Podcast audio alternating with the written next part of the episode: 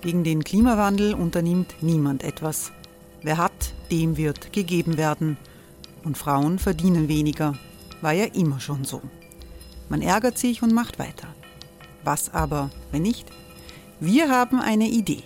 Die Falter Arena macht die Bühne frei für Menschen und Projekte, die das Land verändern. Mein Name ist Eva Konzett. Ich leite das Politikressort im Falter. Und am Sonntag, den 26. Mai, veranstalten wir im Wiener Stadtsaal die nächste Falter Arena. Mit dabei unter anderem der ehemalige Politiker und Neosänger Matthias Strolz, Theresa Imre von Markter, Sonja Jöchtel von Love Politics oder Kari Ochsner von Ochsner Wärmepumpen. Machen statt jammern. Wir schauen uns an, wie das funktionieren kann. Kommen auch Sie vorbei. Alle Informationen und Tickets finden Sie unter falter.at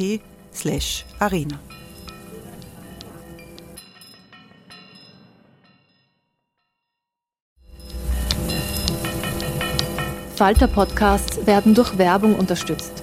Das hilft bei der Finanzierung unseres journalistischen Angebots. Die Erderhitzung ist kein Gefühl, aber mit vielen Gefühlen verbunden. Sorgen etwa oder Angst. Eine Veranstaltung gegen diese Ohnmacht ist Tipping Time, eine Klimakonferenz der Zivilgesellschaft. Von 9.5. bis 11.5. findet Tipping Time in Kooperation von Globe Art, Solektiv und Tangente St. Pölten statt und lädt ein zu Diskurs, Diskussionen und Workshops mit namhaften Vortragenden wie Nikolai Schulz und Friederike Otto. Weitere Informationen finden Sie auf www.tangentesanktpölten.at.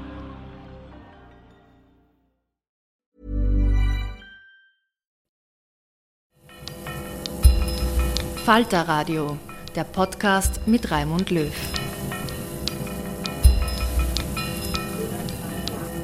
Sehr herzlich willkommen, meine Damen und Herren, im Falter Radio. Erstaunliche Wahlergebnisse sind heute zu verarbeiten. Für uns in Österreich ist der Linksruck in Graz die Überraschung. Es hat den sensationellen ersten Platz für die KPÖ-Kandidatin Elke K. gegeben und gleichzeitig auch deutliche Gewinne für die Grünen in Graz. In der deutschen Hauptstadt Berlin triumphieren ebenfalls die Grünen. Mehrheiten von Mitte-Links-Parteien oder Linken gibt es in vielen Großstädten Europas, auch in Ländern, in denen autoritäre Nationalisten regieren, wie Ungarn oder Polen. Die Merkwürdigkeit von Graz ist eine erfolgreiche kommunistische Partei, die offenbar mit dem Kommunismus nichts am Hut hat. Aber alle Augen sind nach der Bundestagswahl auf Deutschland gerichtet. Die SPD als erste Partei, darauf hätte vor wenigen Monaten wirklich niemand gesetzt. Seit gestern Abend ist viel diskutiert worden, was da passiert im größten Land der Europäischen Union. Linksruck oder vielleicht doch nicht, denn so groß sind die politischen Unterschiede zwischen Angela Merkel und Olaf Scholz ja nicht. Die Richtung, in die Deutschland geht, wird entscheidend von den Koalitionsverhandlungen abhängen. Und ausgeschlossen ist es ja nicht, dass CDU-CSU ein Bündnis mit den Grünen und der FDP schließen, um die SPD vom Kanzleramt fernzuhalten. Aber klar ist auch, das gute Abschneiden der SPD steht nicht allein da in Europa. Ganz Nordeuropa wird inzwischen von Regierungschefs der linken Mitte geführt. Sozialdemokraten regieren in Spanien und Portugal. In den USA verfolgt Joe Biden eine progressive Wirtschaftspolitik die in Europa als sozialdemokratisch bezeichnet werden würde. Aber wirklich gestoppt ist der Ansturm der autoritären Nationalisten nicht. In den USA kann es ein Comeback des Trumpismus geben. In Frankreich und Italien hat die extreme Rechte weite Teile des bürgerlichen Spektrums infiziert. In Osteuropa halten sich hartnäckig die autoritären Regierungen in Ungarn, Polen und anderen Staaten. Von Österreichs Altkanzler Franz Wranitzky war letzte Woche ein Weckruf für Österreich und für seine Partei zu hören. Anlass war die 30-Jahresfeier des Bruno Kreisky Forums, bei der zahlreiche Parteigranden in die Kreisky Villa in der Wiener Armbrustergasse gepilgert sind, wo die Organisation ihren Sitz hat. Das Bruno Kreisky Forum ist einer der wichtigsten sozialdemokratisch inspirierten Thinktanks des Landes, der noch dazu international ausgerichtet ist, was man von der SPÖ selbst ja nicht gerade sagen kann. Altkanzler Wranitzky las als Ehrenpräsident des Kreisky-Forums der Europapolitik der türkisen Regierung ordentlich die Leviten. Schändlich nennt er die Bemühung von Außenminister Schallenberg, eine Abgrenzung von den autoritären Regierungen in Polen und Ungarn zu vermeiden. Für das eigene SPÖ-Zentralsekretariat in der Löwelstraße hat der Altkanzler Ratschläge dabei, was anders gemacht werden sollte. Doch hören Sie selbst. Mir geht es echt und ehrlich und ganz einfach schwer auf die Nerven, dass ich in regelmäßigen Abständen, schon seit einigen Jahren, äh, in Zeitungen lesen, im Hörfunk und Fernsehen hören und sehen muss äh, und auch sonst damit konfrontiert werde, dass manche Leute mir das zurufen. Und was rufen sie mir zu? Sie meinen, die Sozialdemokratie ist am Ende. Äh, und äh, ihr erinnert euch, liebe Freunde, die, die wir den Weg gemeinsam gegangen sind, haben wir uns einmal mit dem Ralf Dahndorf auseinandergesetzt, äh, der schon vor 30 Jahren das Ende des sozialdemokratischen Jahrhunderts verkündet hat. Und wir haben damals äh, im, im Austria Center äh, eine Diskussion gemacht mit ihm äh, und ich, ich habe mich sehr angestrengt, ihm zu das alles zu widerlegen. Es ist auch gelungen, sogar die Zeitungen haben nachgeschrieben, eigentlich hat der Dahndorf weniger Recht gehabt als der Franitzky, aber das Gespenst ist nicht weggegangen. Und das Gespenst baut sich weiter auf und setzt sich fort. Äh, also nicht nur die Sozialdemokratie ist am Ende, sondern die Sozialdemokratie hat der Jugend nichts zu sagen. Die Sozialdemokratie hat die Arbeiter verloren. Äh, die Sozialdemokratie steht für nichts. Und jetzt sage ich, es kann doch nicht sein, dass man das einfach hinnimmt. Äh, und das sitzt tief, weil es ist ja nicht nur ein österreichisches Phänomen. Wir haben das ja in den meisten anderen Ländern auch. Und selbst in, in Deutschland, wo jetzt der SPD-Kandidat in den Umfragen sehr gute Chancen sich ausrechnen kann für die Wahl am Sonntag. Ich sage Chancen, ist noch nicht daheim. Äh, aber selbst dort sagen die Leute, ja, der Scholz, den, der geht schon, aber SPD ist eigentlich, sagt uns auch nichts. Äh, und ich meine, äh, wir sollten uns dagegen, wenn ich sage wir, alle Frauen und Männer, Jüngere und Ältere, die das interessiert, äh, dagegen zur Wehr setzen äh, und es nicht einfach, äh, es nicht einfach hinnehmen. Und dann komme ich zu einem nächsten Punkt in dem Zusammenhang. Der von mir sehr geschätzte und wahrscheinlich vielen hier im Raum bekannte Heribert Brandl, der in der Süddeutschen Zeitung publiziert, hat vor kurzem geschrieben, es ist nicht nur die Sozialdemokratie, sondern es sind überhaupt die großen Volksparteien, äh, denen es schlecht geht äh, und die zu wenig Widerhall in der Bevölkerung finden. Und er hat den putzigen Vergleich gebracht, große Volksparteien sind so etwas ähnliches wie der VW-Käfer. Und der ist ja heute bekanntlich von einer eingeschränkten Aktualität. Und ich glaube, wenn es recht ist, wenn es richtig ist, und mag schon so sein, dass die großen Volksparteien nicht mehr die Rolle spielen, die sie zur Zeit des Bruno Kreisky gespielt haben. Äh, aber die Sozialdemokratie besteht nicht nur aus der sozialdemokratischen Partei, sie besteht auch aus der sozialdemokratischen Idee aus der sozialdemokratischen Gesinnung, aus einer solchen Einstellung, aus einer solchen, nennen wir das Wort Ideologie, obwohl es äh, ja gelegentlich heißt, na, der ist ein guter Politiker, aber der ist nicht ideologisch. Schade um ihn, tut mir leid.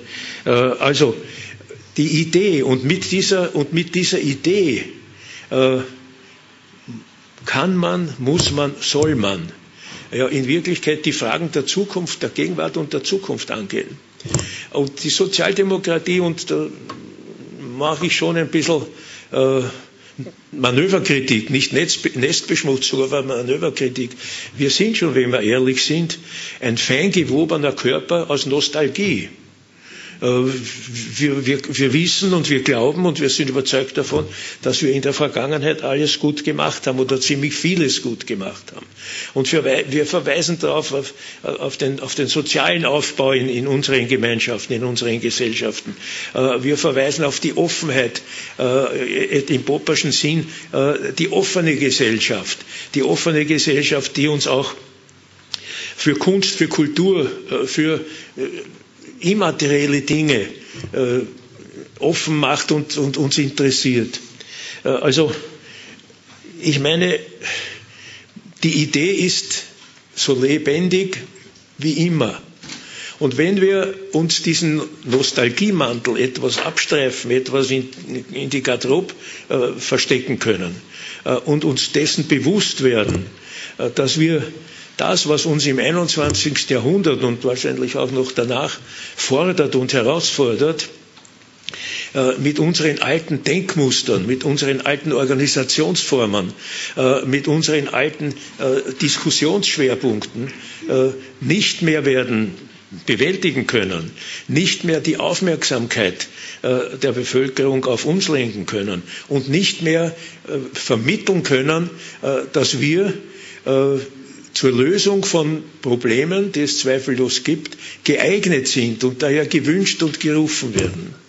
Äh, ich weiß, das ist alles sehr allgemein äh, und natürlich äh, kann ich und will ich auch nicht als Wiener und als Mitglied der Wiener Partei und in Anwesenheit meines Wiener Vorsitzenden das generalisieren, weil in der Wiener Organisation schaut es ja wirklich so erfreulich besser aus als in anderen äh, Regionalorganisationen, äh, wie man sich das nur wünschen kann. Aber trotzdem, äh, Wien ist Wien ist nicht nur anders, äh, wie wir immer gesagt haben, sondern Wien ist tatsächlich anders. Und zwar nicht nur in politischer Hinsicht, sondern, sondern auch organisatorisch und, und kulturell und daher auch politisch. Also ich meine, um, um es, um, um es äh, vorläufig einmal zusammenzufassen, äh, die Chance ist da. Und die Chance muss erkannt und ergriffen werden. Äh, und wenn es, wenn es nicht mehr äh, über die alten Strukturen und über die von uns allen ge, ge, angenommenen Organisationsformen geht, dann muss es eben anders gehen. Äh, dann muss äh, die, die politische äh, Meinungsbildung, die politische Message, das Weitertragen der Botschaft, das Weitertragen der Mission eben erstens einmal über die heutigen Kommunikationsmittel gehen und zweitens aber durch die Personen. Äh, und das heißt, da sind wir schon wirklich bei einem sehr, sehr kritischen Punkt, äh, weil da müssen wir uns auch ehrlich sein, äh, dass wir das Personelle nicht nur in den Vordergrund äh, stellen müssen, sondern das Personelle erkennen äh, als, als unser, unser Instrument in Wirklichkeit. Ich weiß schon, eine Person, eine Person ist kein Instrument, aber eine, eine politische Instrumentalisierung dessen, was wir, äh, was wir meinen und was wir wollen und wo wir, wo wir auch glauben, dass wir ein Angebot für die Zukunft machen können. Und diese, dieses Angebot und diese Angebote, die kennen wir. Äh, das sind äh, die Angebote in Bildung, Forschung, äh, Modernisierung und sind die Angebote natürlich im grundlegenden sozialen Aufbau, der uns nie verloren gehen darf. Und sind natürlich auch die, die, die Wechselwirkungen zwischen Rechtsstaatlichkeit und Demokratie einen hochinteressanten Vortrag äh, äh, hat Heinz Fischer im Brucknerhaus in Linz gehalten, wo er das ganz äh, detailliert ausarbeitet, wie wichtig der Rechtsstaat ist, um Demokratie sicherzustellen, um Demokratie abzusichern.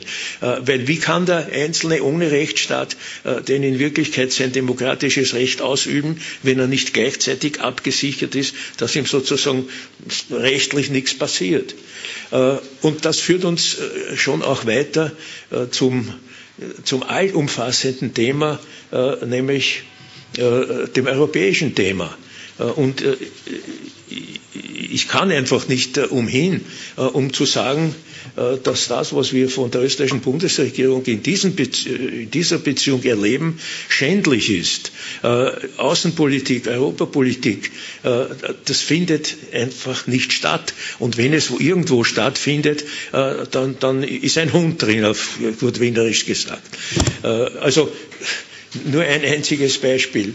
Die Europäische Kommission und der Großteil der europäischen äh, Mitgliedsländer, insbesondere in Mittel- und Westeuropa, äh, macht sich Gedanken und Sorgen, ablehnende Gedanken äh, über die Rechtsstaatlichkeit und die demokratiepolitischen Spompanadeln, äh, die wir in Polen und in Ungarn erleben.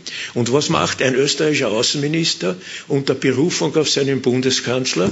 Er plädiert dafür, äh, diese zwei äh, Regierungen nicht zu kritisieren, sondern mit Fairness ihnen zu begegnen. Warum? Seine Begründung, weil wir Österreicher wollen ja nicht eine Trennlinie in Europa einziehen. Zu spät, Herr Schallenberg, die Trennlinie ist schon da, aber nicht von Österreich, sondern von den beiden genannten Staaten und Slowenien und Slowakei sind auf gutem Weg, äh, eben, sich ebenfalls in diese Richtung hin äh, zu wenden. Äh, und jetzt schaue ich mir das einmal an. Also macht eine Weile Fairness gegenüber Ungarn und Polen und, äh, und dem Herrn Janscher und, und anderen. Äh, und nach einem Dreivierteljahr oder einem ganzen Jahr schaue ich mir an, was diese Fairness genützt hat. Äh, ob nämlich die, die, die genannten Regierungen und genannten Länder deswegen äh, von der illiberalen zur liberalen Demokratie wieder zurückkehren. Äh, oder ob die Pressefreiheit wiederhergestellt wird. Äh, oder die Meinungsfreiheit. oder ob Universitäten ohne ersichtlichen Grund einfach hinausgeekelt werden. Äh, also ich schaue mir das an, ob die österreichische Fairness funktioniert. Und äh, ich wage eine Prognose, die wird gar nicht funktionieren. Äh, und zwar schon allein deshalb, weil der Herr Schallenberg, der redet ja nur nach, was ihm da der andere auf dem Ball, vom Ballhausplatz vorgibt. Aber diese Leute oder dieser Mann, der ist ja in Wirklichkeit seelenverwandt mit dem Orban und mit anderen. Da bestehen ja keine inhaltlichen Auffassungsunterschiede und daher wird die ganze Fairness eine Farce werden und keine Fairness. Äh, also das sind schon einige, einige Punkte, wo man, wo man auch angreifen kann und wo man angreifen muss.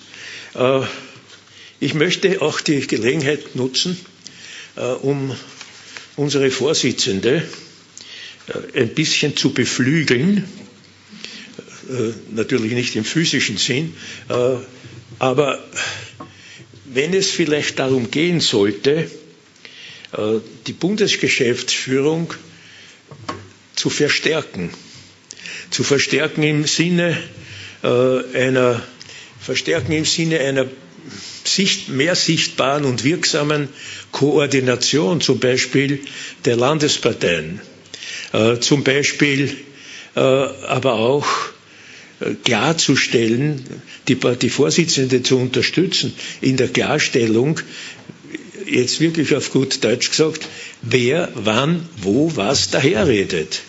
Äh, und da ist viel Spielraum äh, oder wie man heute sagt, Luft nach oben.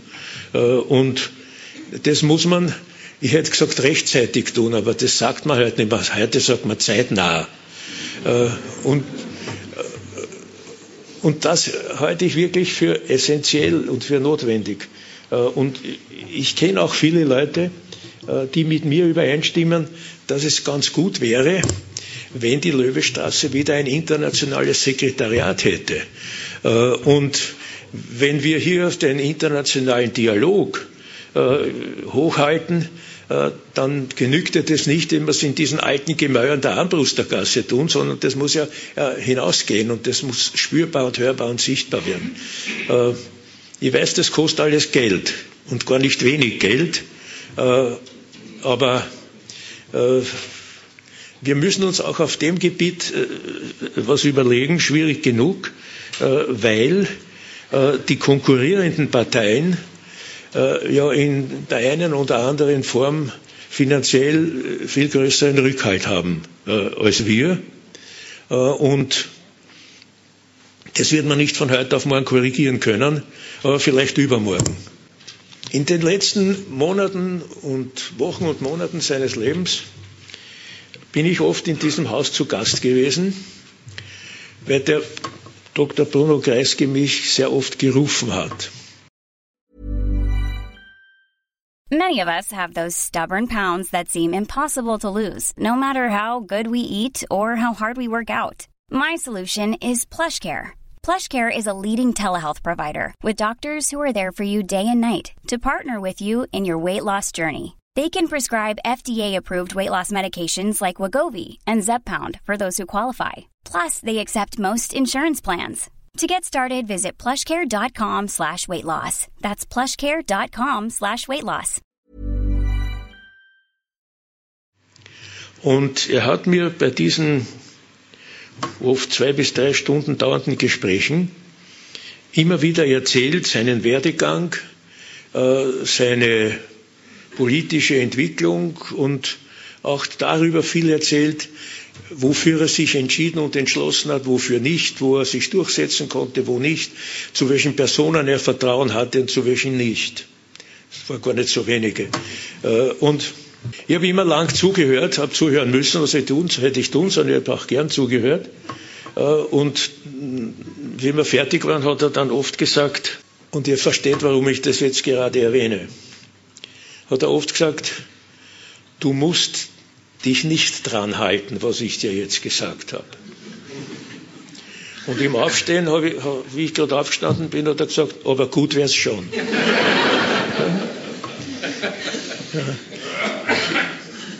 Ich danke für die Vorbereitung dieser Veranstaltung und freue mich auf Sie und heiße Sie noch einmal willkommen. Alles Gute. Das war die Rede von Altbundeskanzler Franz Franitzky bei der 30-Jahresfeier des Bruno Kreisky Forums in Wien. Bei den Kolleginnen des Kreisky Forums bedanke ich mich sehr herzlich für die gute Zusammenarbeit. Wir schicken Glückwünsche aus der Falter-Redaktion. Ich verabschiede mich von allen, die uns auf UKW hören, im Freirad Tirol und auf Radio Agora in Kärnten. Auseinandersetzungen über die politischen Trends der Zeit finden im Falter ihren Niederschlag jede Woche. Ein Falter-Abo hält Sie am Laufenden. Sie können ein Abo ganz einfach im Internet bestellen über die Adresse abo.falter.at. Ursula Winterauer hat die Signation gestaltet, Philipp Dietrich betreut die Audiotechnik im Falter. Ich verabschiede mich bis zur nächsten Folge.